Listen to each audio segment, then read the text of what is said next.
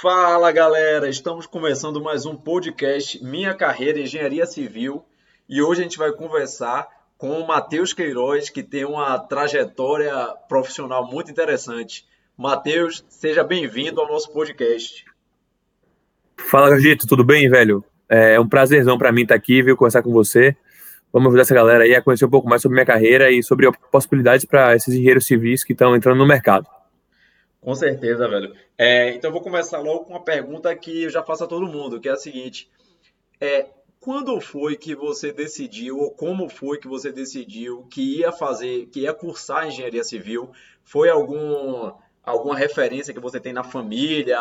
Ou foi. É, é, você tinha alguma relação melhor com as disciplinas de exatas no colégio? Como foi que veio isso? É, eu acho que isso aí passou por dois caminhos muito comuns de quem é, segue a carreira de engenharia civil, né? É, no, no, meu caso, eu nunca tive contato com nenhum engenheiro, né, no, no, meu ensino médio, então eu não tinha muita noção de como era a carreira do engenheiro civil. Mas durante toda a minha vida acadêmica, né, no ensino é, no ensino médio, eu sempre fui muito bom nas áreas de exatas, em matemática, física. E aí eu sempre, eu sempre soube que eu ia seguir esse caminho. Eu sempre falei, pô, faz sentido para mim é, ir por esse caminho e fazer alguma, alguma faculdade na área de exatas. Sim. Como na época eu não tinha a menor noção de que você tinha exatas em diversos outros campos que hoje eu entendo e enxergo muito melhor, logo veio na minha cabeça, pô, preciso fazer alguma engenharia. E aí ficou naquela, né? Que engenharia fazer? Engenharia civil, engenharia mecânica. É, e aí, estudando e analisando os caminhos que eu poderia percorrer, é, eu decidi, com, por um motivo muito simples e até hoje em dia até banal, que foi, velho, eu gosto de, de física, eu gosto das leis de Newton, gosto de analisar aqueles exercícios de, de bloco, é, calcular momento fletor, etc. Pô, vou fazer engenharia civil e ser engenheiro estruturalista. E aí eu decidi fazer engenharia civil por causa disso. É, mas assim, sendo bem sincero, eu acho que na vida a gente às vezes precisa de um de alguma coisa para apontar o caminho para a gente, que às vezes essa coisa 15 dias depois já não faz mais nem sentido mas apontou aquele caminho, fez sentido, e no fundo, no fundo, tem alguma coisa por trás que você não está enxergando, mas que vai se, vai se é, materializar e vai se mostrar um caminho muito bom, velho. Acho que foi mais ou menos isso que aconteceu comigo. Legal, legal. É porque também a, a, acho que é, todo mundo fala isso, mas é uma verdade. A gente escolhe a profissão muito cedo, né? A gente não tem muita noção das coisas. Então tem que. Tem que é, é quase um sorteio. Então você vai com. Eu acho que é um, é um caminho natural. Ou você vai por alguém que você conhece e se inspira, ou vai pelas matérias que você tem maior familiaridade, ou tem maior empatia, né? tem maior interesse no colégio. E quando, Perfeito. E quando você entrou na faculdade, é, foi um baque na questão da. É, por exemplo, ah, eu era um bom, um excelente aluno no ensino médio e, e é bem mais difícil, então eu não estou vendo nada de engenharia civil aqui, só estou vendo matemática e física. Como foi esse início na graduação? É, esses são dois pontos bem, é, bem interessantes que, que pegam muita gente de surpresa mesmo. O primeiro ponto é com relação à, à dificuldade, né? É, eu lembro como se fosse hoje a minha primeira prova na, na Faculdade de Engenharia Civil. É, foi uma prova de Física 1 e a média da sala eu acho que foi 3,5, 4. É, e eu, assim, sempre fui um aluno muito bom no ensino médio e acabou que foi, foi um susto para mim, né? Eu tinha estudado bastante para a prova e é, chegou na prova, eu fui, fui mal pra caramba, fiquei questionando, pô, será que, é que eu fiz de errado aqui? O que é que eu posso fazer, fazer melhor? Mas, de fato, a universidade é muito diferente, né, de ensino médio, né? Acho que muda bastante coisa, você tem tá algo muito mais específico, os conteúdos cobrados são muito mais específicos, e é, esse baque foi muito forte para mim, sim, no que diz respeito a, a nível de cobrança né, na, na, faculdade. É, e o segundo baque que você falou sobre os conteúdos, rapaz, para mim, como, como eu sempre fui um cara que eu entrei por conta das exatas e não por conta da engenharia civil. Então, assim, eu nunca tive nenhum tipo de, de quebra de expectativa, porque eu não queria ver concreto, eu queria ver matemática na prática. Né? Então, é, o cálculo 1, é, a física 1, para mim é, era o que eu gostava, assim. Então, não houve uma quebra de expectativa. Óbvio que sempre houve uma, uma ansiedade para ver qual seria a aplicação da minha profissão, óbvio é, como é que eu vou aplicar de fato esses conceitos matemáticos que eu estou aprendendo? Isso sempre, sempre existiu, sempre foi um, um, é, uma curiosidade. Mas eu não vou te falar que foi uma quebra de expectativa, porque eu acho que eu nunca criei uma expectativa exatamente, sabe? Eu tinha uma visão bem superficial da engenharia civil, como eu pude construir na faculdade, então era bem superficial mesmo. Eu achava que eu gostava de cálculo estrutural e eu tinha uma ansiedade por ver matérias de cálculo estrutural e conhecer um pouco mais sobre isso, mas não, não, não dá para chamar de quebra de expectativa, não, sabe? Entendi. Um, ponto interessante assim na, na sua trajetória que eu acho que foi muito importante para você. Aí já sou eu concluindo, mas você pode falar sobre isso, que foi a entrada na empresa Júnior, né? Pô, com certeza, com certeza, Jorgito. É, é, vou contextualizar um pouquinho, tá? Eu Sim, com certeza. fiz universidade na, na UFBA, na Universidade Federal, e aí quem está escutando que faz Universidade Federal ou que, ou que já se formou na Universidade Federal sabe que a vida de um aluno de uma Universidade Federal ela é dotada e cheia de greves no, no caminho, né?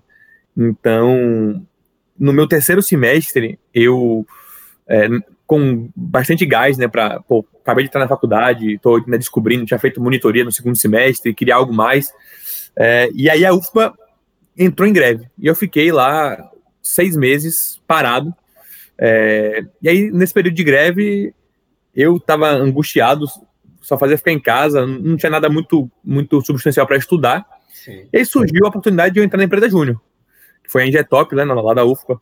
E aí, é, mais uma vez, a gente busca algum motivo para guiar a gente, um nortear a gente tomar uma decisão, que na prática, 20 dias depois, não faz nem mais sentido, mas foi isso que aconteceu comigo. Então, na época eu pensei, pô, vou entrar na empresa Júnior, vou aprender um pouco mais sobre o projeto, quem sabe não aprender um pouco mais sobre o projeto estrutural, não sei se eles têm, não sei se eles não têm, ou então aprender sobre o projeto de, de combate a incêndio que estava crescendo na época, vou entrar e depois fico, fico seis meses, um ano, depois eu saio e vou focar na minha na área que eu quero seguir.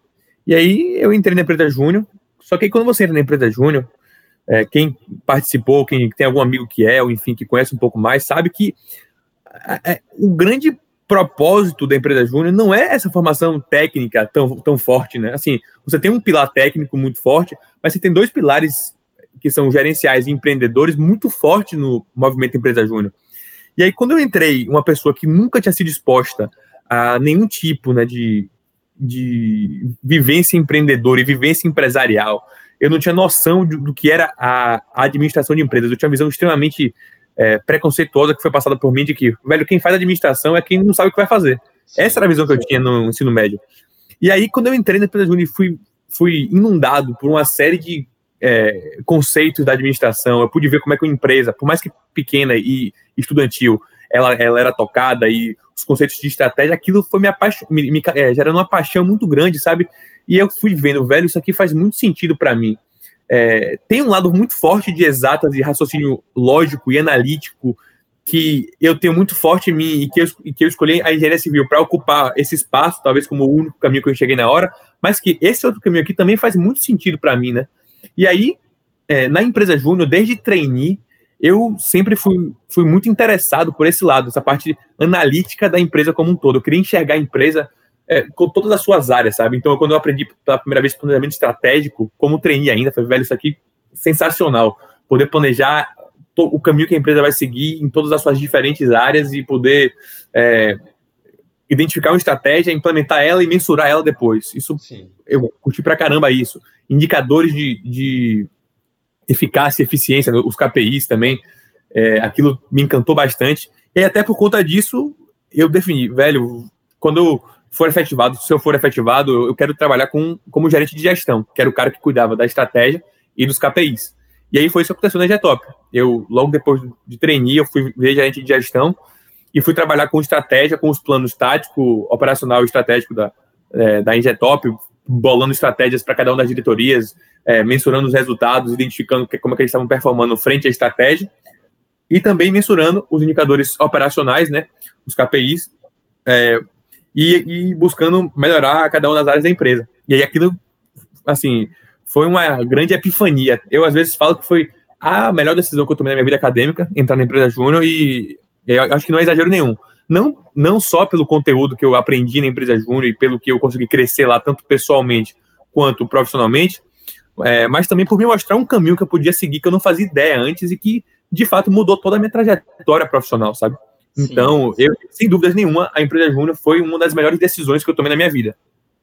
Coisa fantástica, velho. Fantástico mesmo. É, é, como você falou aí, às vezes a gente toma uma decisão que 20 dias depois não faz mais sentido, mas tudo isso aí vai sendo costurado, né? Então, até a greve, talvez, ela tenha sido importante nesse seu processo decisório aí.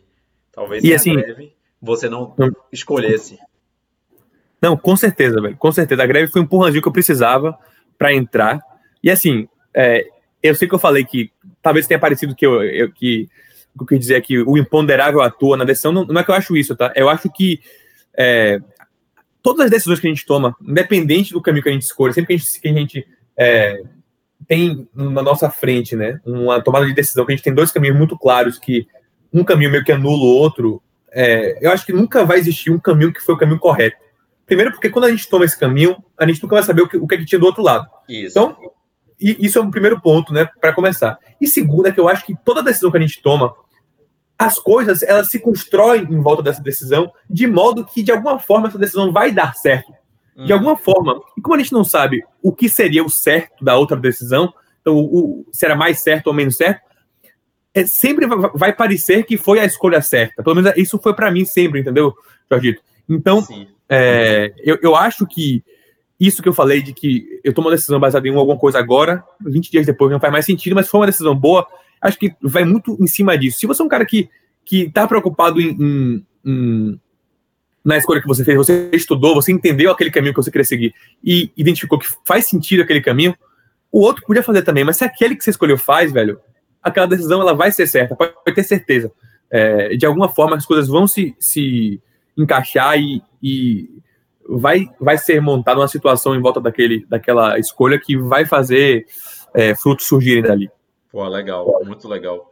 É, e aí, depois da empresa Júnior, você vai para seu primeiro estágio, que aí mantém nessa área aí, né, de, de estratégia, né? É, exatamente. Quando eu, eu, no fim da minha empresa Júnior, assim, no finzinho mesmo, é, eu. Uma, uma colega que trabalhou na empresa Júnior comigo, ela estava estagiando numa empresa, numa startup aqui de Salvador, né? A, a editora Sanar. E ela falou: Ó, estamos com um processo seletivo aberto aqui para uma área que eu acho que é a sua cara, que tem a ver com estratégia, você trabalhou bastante aí com, com KPIs. Eu acho que você pode se encaixar bem. Você não quer fazer o processo seletivo, não? E aí eu, um cara extremamente verde, né? Eu tinha feito só empresa júnior, eu falei, velho, vamos tentar, não custa nada. É... E aí eu fui para fui a entrevista, conheci lá o, é, o meu futuro chefe, que era Bira da Sanar. Sim. Grande abraço para Bira, inclusive, que deve estar escutando a gente. E, é, e aí eu, eu fui aprovado. E assim, entrar na Sanar também foi uma experiência muito boa para mim, porque eu estava saindo de um ambiente extremamente acadêmico, né, que é uma empresa júnior, onde eu tinha pessoas que eram meus colegas de, de faculdade, independente do cargo de diretor, gerente, enfim, todo mundo colega, né, todo mundo é estudante. E aí eu saí de um ambiente que, apesar de profissional, era um ambiente ainda é, ainda estudantil e passo para um ambiente de uma startup que é, é um, um, dos grandes polos aqui de Salvador, né, de tecnologia e de empreendedorismo. Hoje em dia é uma das grandes startups do Brasil, né? mas na, naquela época ela ainda era é, mais regionalizada e é, e é um ambiente extremamente profissional, com pessoas extremamente capacitadas, é, e trabalhando com a área que eu trabalhei na Ingetop, que era a área de estratégia, né, e de KPIs, é, mas muito mais aprofundadamente e profissionalmente falando. Então, assim, foi, um, foi um, uma experiência muito boa para mim. E foi um momento em que, como eu estava trabalhando diretamente com o Bira, que é o CEO da Sanar, eu pude enxergar a empresa de maneira muito holística, né? Então eu, eu conseguia ver como é que a logística funcionava, eu conseguia ver como é que a parte de produção de conteúdo funcionava, a parte do marketing performance estava funcionando, gestão de produtos, é, a parte de estratégia também, que a gente tinha uma equipe. Então aquilo me deu uma, uma bagagem de administração prática que assim foi sensacional para mim. Explicando um pouco mais o que, é que eu fazia, tá? Lá na Sanar, na época que eu, que eu entrei, é, a ideia da empresa era implementar indicadores de gestão os KPIs, né, que eu falei que eu trabalhava na, na Ingetop, Sim. que eles estavam ainda um pouco incipientes né, na área, e meu trabalho era, era, identificar quais eram as, as diferentes áreas que a gente ia segmentar, quais eram os KPIs que a gente ia é, criar para cada uma das áreas, qual era a forma que a gente ia gerar os dados e, e, e mensurar isso, e gerar as análises em cima desses KPIs que eram, eram gerados mês a mês. Então, foi um trabalho que eu peguei um pouco do que eu tinha aprendido na, na Ingetop, mas bastante do que. É, bastante pesquisa, bastante conversa com o pessoal da, da empresa, para conseguir gerar esses KPIs, conseguir gerar análises, um trabalho muito analítico, é, usava muito raciocínio lógico, e aí sim conseguir gerar insights positivos para cada uma das diferentes áreas da empresa. Então, assim, foi, foi muito positivo a minha experiência na, na Sanar, e despertou em mim muitos sentimentos que, que deram origem a outros passos da minha carreira que a gente vai, vai, vai conversar um pouco mais.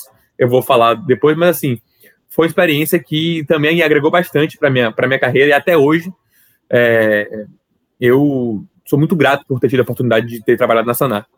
Legal, legal. É, que foi o momento que a gente se conheceu também, né? Foi naquela época ali que a gente se conheceu. Justamente. A gente sentava um do lado do outro.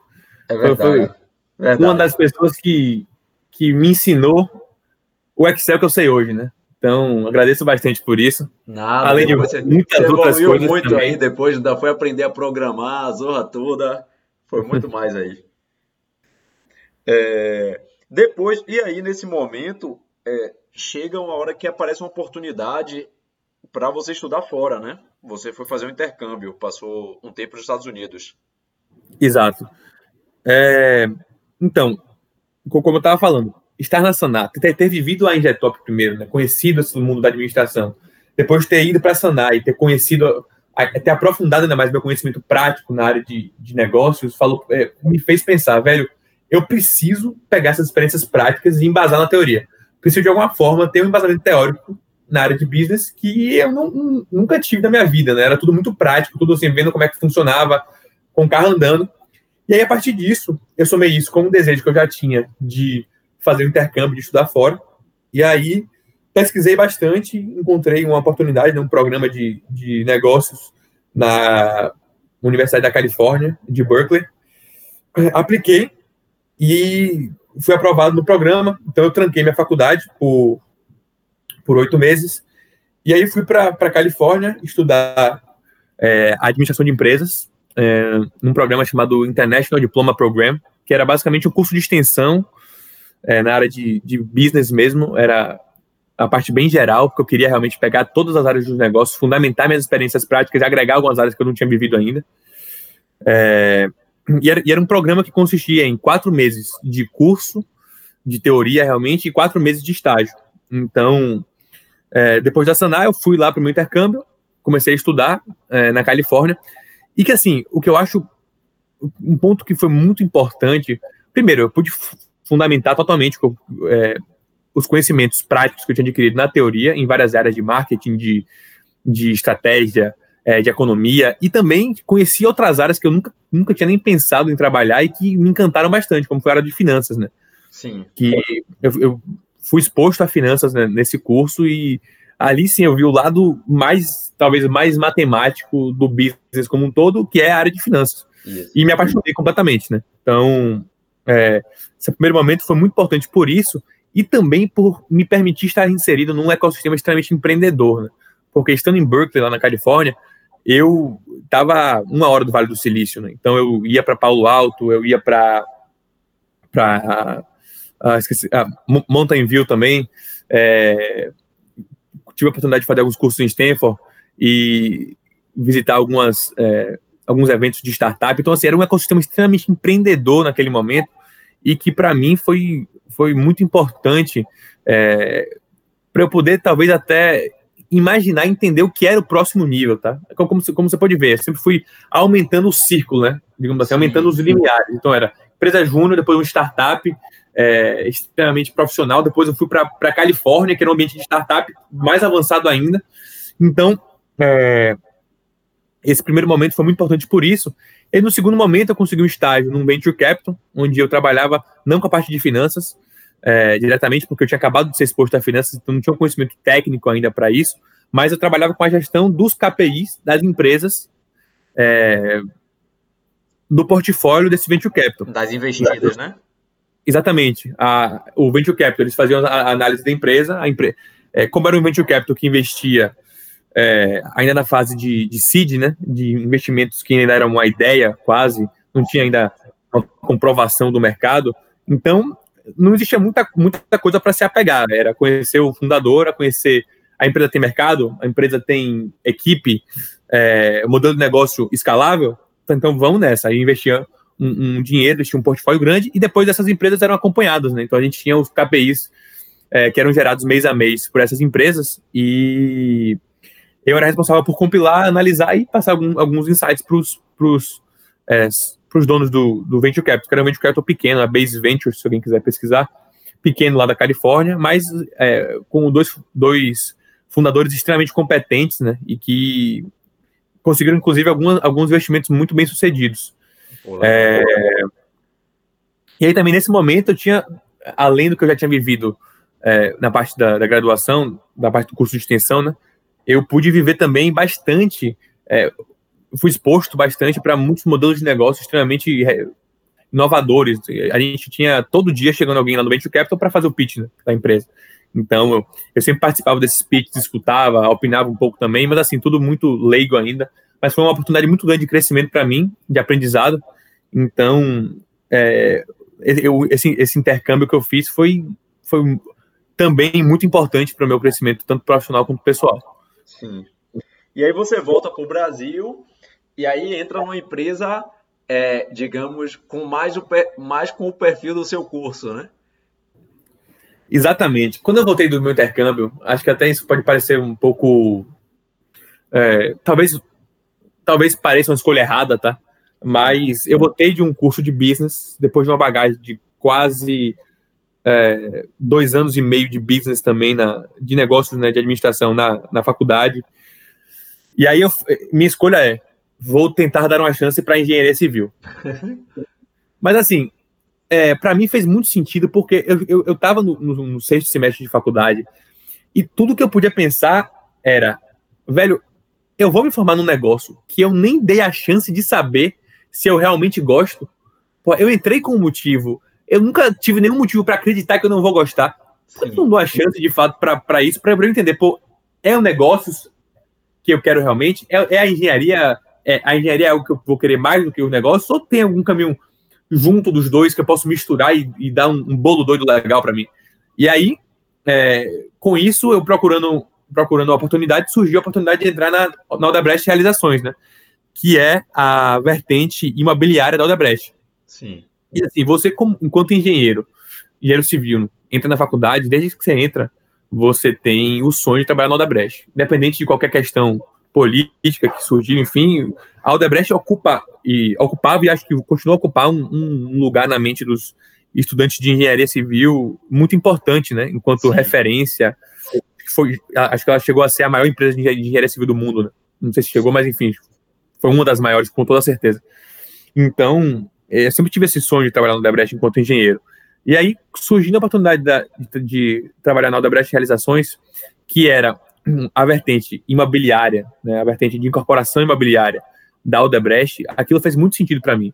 Porque, primeiro, incorporação imobiliária nada mais é do que um grande business plan de um empreendimento. Você compra um terreno, você analisa a viabilidade daquele terreno, você é, faz o orçamento daquela obra, vê se faz sentido entrar aquilo, tem mercado, vamos entrar, constrói e vende. Então, assim, é um grande negócio. É, e muito alinhado com o que eu gostava né, de, de, trabalhar na área de business, porque tem, necessita do raciocínio lógico, necessita das habilidades matemáticas, mas tem um, um pouco mais da área de engenharia que eu queria me desenvolver, então fez sentido para mim. Só que é engraçado que quando você tem uma afinidade com uma área e as pessoas identificam que essa afinidade existe, é, acaba que você é puxado para essa área, né? Não tem jeito. Então, quando eu entro no Odebrecht, é, com, com, todo o background que eu tinha de trabalhar com KPIs, né, com indicadores de performance de empresas e tudo mais, a minha primeira atividade foi, velho, a gente tem uma operação de hotelaria em Sauípe e a gente quer que você é, que você é, identifique e implemente indicadores de gestão para as áreas dessa operação de hotelaria. Era empresa de engenharia, mas assim, você vê que é muito parecido com tudo que eu tinha feito na Ingetop, na Sanar e no, no Venture Capital. Só que, é, além disso, que foi um ponto muito positivo, eu tive a oportunidade também de me envolver com empreendimentos imobiliários. Então, eu pude estudar a viabilidade de empreendimento imobiliário, pude fazer finalmente um orçamento de uma obra. É, e aí, isso me deu algum, alguma vivência da engenharia, muito pequena ainda, tá? Sendo sincero, é, mas me deu alguma vivência da engenharia que me pôde, me proporcionou né, a possibilidade de identificar que a área de gestão e negócios era uma área que eu gostava mais do que propriamente a parte técnica da engenharia. Então, aquilo foi muito importante para mim no, no, que diz respeito a direcionar a minha carreira. Eu estava no Odebrecht, empresa de engenharia civil, estava trabalhando 100% com gestão, que era a parte de indicadores de gestão, análise de habilidade, e um pouquinho com engenharia, que era a parte de orçamento, que era uma parte que eu gostava, mas que me servia somente como inputs para as análises que eu ia fazer. Então, aquilo me permitiu que eu pudesse direcionar minha carreira e falar, velho, decidi, quero trabalhar com isso na área de gestão de negócios. E então eu vou buscar esse caminho. E aí, é, eu já, estava numa empresa que é uma empresa com a gestão extremamente referenciada no Brasil, né? A gente tinha o Dr. Norberto Odebrecht, que foi um, é, um grande empresário, pegou a empresa quase, quase que quebrada e conseguiu transformar no que transformou. Sim, Tem toda sim. a, tecnologia empresarial da Odebrecht, né? Que é, é, é um, uma metodologia muito bem sedimentada e com bases de gestão muito sólidas e que me permitiu aprender mais ainda sobre gestão. É, mas, ainda assim, eu ficava naquele questionamento, pô, será que continuar na empresa de engenharia é o que eu quero de fato agora para seguir esse caminho de gestão? E aí foi esse pensamento, né, esse, esse questionamento, essa análise crítica de onde eu estava que me fez seguir para o meu caminho seguinte na minha carreira. É, e, e, aí vamos entrar nesse caminho. Eu gosto muito de falar desse caminho porque, primeiro, porque é um, é um não é é um, um segmento, digamos assim, muito atípico de se trabalhar. Você não, não é Verdade. normal você conhecer pessoas que trabalham no ramo que você trabalha hoje. E até como foi que aconteceu a história toda. Hoje você trabalha no Bahia, no Esporte Clube Bahia, é, que é seu time do coração. Você é doido pelo Bahia.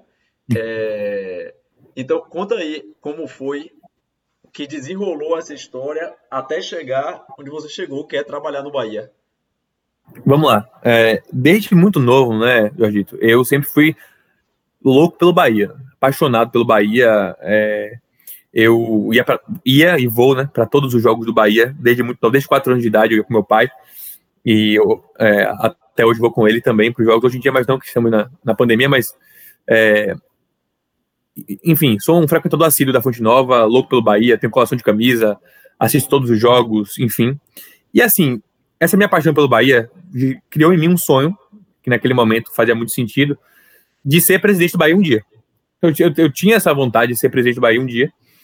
É, e aí, por conta disso, eu falei, velho, para eu ser presidente do Bahia um dia, preciso me envolver um pouco mais com a gestão do clube, com esse ambiente político do clube. E aí eu resolvi me juntar a um, enfim, um, um grupo é, político do Bahia para poder participar um pouco mais da gestão. E quando eu entrei nesse grupo, eu falei, velho, quero contribuir um pouco mais para esse ecossistema aqui. Eu acho que preciso me destacar para conseguir, enfim, crescer um pouco mais e ganhar alguma notoriedade se eu quiser realmente alcançar esse meu sonho no futuro. E aí, pensando nisso, eu falei, o que, é que eu posso fazer, né? O que, é que eu tenho de habilidade que eu posso agregar para o Bahia? falei, Pô, tenho essa habilidade de analítica, essa habilidade lógica e essa facilidade com números e tenho, tenho um, uma paixão muito grande por futebol. Aí eu comecei a pensar, pensar, pensar, falei, pô, o que, que será que o que, que será que faz um time ganhar, ser campeão brasileiro? E aí, para mim, a primeira resposta foi: pô, será que o dinheiro, será que a receita dos clubes de futebol de fato impacta no, no, no resultado em campo? E aí, a partir disso, a partir dessa pergunta, eu fui pesquisar, fui estudar. E aí, eu, no meu tempo livre do, do estágio na, na Odebrecht, eu, eu fazia um estudo, basicamente analisando os, os campeonatos brasileiros desde 2011 até 2019, 2018, desculpa, qual foi é, a correlação que existia entre a classificação do brasileiro e o orçamento dos times. Foi basicamente isso, tá? O estudo tinha algumas coisas a mais, enfim, algumas, algumas nuances, mas foi basicamente isso. Elaborou uma, uma apresentação e aí eu divulguei no ecossistema do, do Bahia, em volta do clube. E aí, é, durante essa, essa divulgação, esse estudo tomou uma proporção muito grande, né? Tomou, assim, as pessoas foram recebendo e gostando, me mandando mensagem, falando, pô, que legal isso aqui que você fez e tal. E é, isso foi ganhando notoriedade e isso chegou dentro do clube. E para quem não sabe, quem está escutando, hoje o Bahia é um clube muito bem administrado, né? Tem, já tem um tempo que ele é desde a redemocratização do clube. E eu sempre, sempre tive uma admiração muito grande pelo presidente atual, que é Guilherme Belintani, que é um, é um grande empresário aqui na, na cidade de Salvador e também é, é teve, teve a vida pública muito bem é, muito bem quista e muito bem elogiada por todos, né? Sim, durante o período. Secretário de Educação, né, de Salvador. Exato. Ele foi secretário de Educação de Salvador, foi secretário de Planejamento também. De planejamento. É, e enfim, eu tinha uma, admiração grande por ele também. Sim. E acabou que esse estudo que eu fiz chegou nas mãos dele, de alguma forma, enfim. Ele leu, se interessou, me chamou para conversar. E aí, quando eu conversei com ele, ele me, me fez uma proposta de vir participar, realizar meu sonho, basicamente, né, que era participar mais ativamente da gestão do Bahia, é, e de vir trabalhar no Bahia, na área de novos negócios, é, buscando trabalhar com basicamente três pilares, né, planejamento do clube, é, analisar novos negócios para o clube e implementar novos negócios para o clube. E aí, apesar de estar muito feliz no Odebrecht e, enfim, gostar muito do que eu fazia, é, os questionamentos que eu já vinha tendo sobre será que eu não devia buscar algo mais na área de, de administração, algo mais próprio de fato do que eu quero seguir, foram respondidos por essa, por essa oportunidade. Então, eu de pronto aceitei é, a proposta que, que ele me fez. E aí, desde o início de 2000, eu desde o fim de 2019, desde novembro, eu estou trabalhando no Bahia, justamente com esses três pilares que eu falei. Então, assim, a, a, alguns dos, dos frutos né, desse trabalho já, já, já, surgiram. A gente lançou o Sócio Digital, que era uma, é, é uma plataforma de, de streaming de OTT do clube e que foi muito bem aceita pela torcida, teve um, um engajamento muito bom e está tendo um engajamento muito bom, está crescendo cada dia mais dentro do clube. É, o planejamento desse ano também tinha uma participação muito ativa, é, tanto na parte de estratégia quanto na parte financeira. Então, assim, eu estou me sentindo muito realizado poder viver dentro desse, desse ambiente do clube, é, vendo os bastidores, podendo opinar de fato e, e ter um, um, papel ativo na gestão e ter contribuições que estão afetando diretamente o meu clube e gerando meu, é, meu impacto positivo. Isso me mostrou, Jorgito, que assim, o que eu queria de fato não era ser presidente do Bahia eu queria era participar da gestão do Bahia, era gerar um impacto no meu clube, sabe? Então, a partir do momento que eu entrei, eu vi que não preciso ser presidente para estar feliz, sabe? Eu já estou realizado, já estou fazendo o que eu gosto, já estou conseguindo gerar o impacto que eu queria gerar no meu clube e, e para mim isso basta. Não preciso é, chegar no nível de presidente do Bahia realmente para eu ser feliz.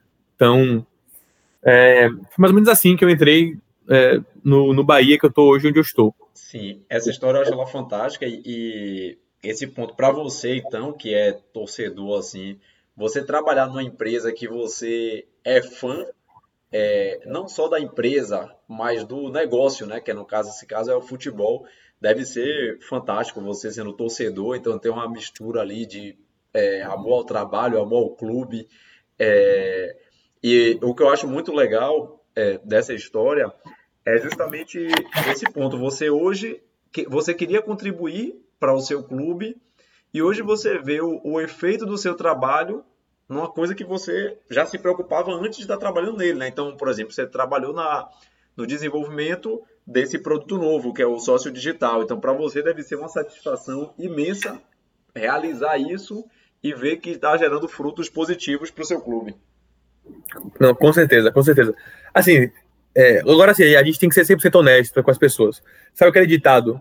Ame o que você faz, se você não terá que trabalhar nem um dia na sua vida? Sim. sim isso, não, isso não é verdade, 100%, sabe? Porque assim, eu amo meu clube, eu amo o que eu faço, mas tem dias que as coisas não estão legais. E é normal é isso normal. acontecer. É. O grande importante é você se sentir realizado com o que você está fazendo. Você sentir que o propósito daquilo que você está fazendo é alinhado com o seu propósito. Porque isso faz com que os dias que não são tão bons seriam compensados pelos dias que são muito bons.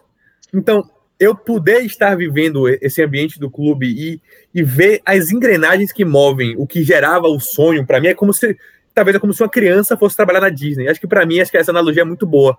Porque assim, a minha Disney sempre foi o Bahia, né? E eu tô vendo como é que essa Disney foi construída e tô podendo hoje construir essa Disney para outras crianças também no mundo, sabe? Então, para mim é, é, é fantástico, é, Jorgito. Excelente, excelente. Adorei essa comparação aí, essa, essa metáfora. Eu achei ela muito significativa. Acho que muita gente vai ouvindo, vai entender o que é que você tá, o que é que você transmitiu.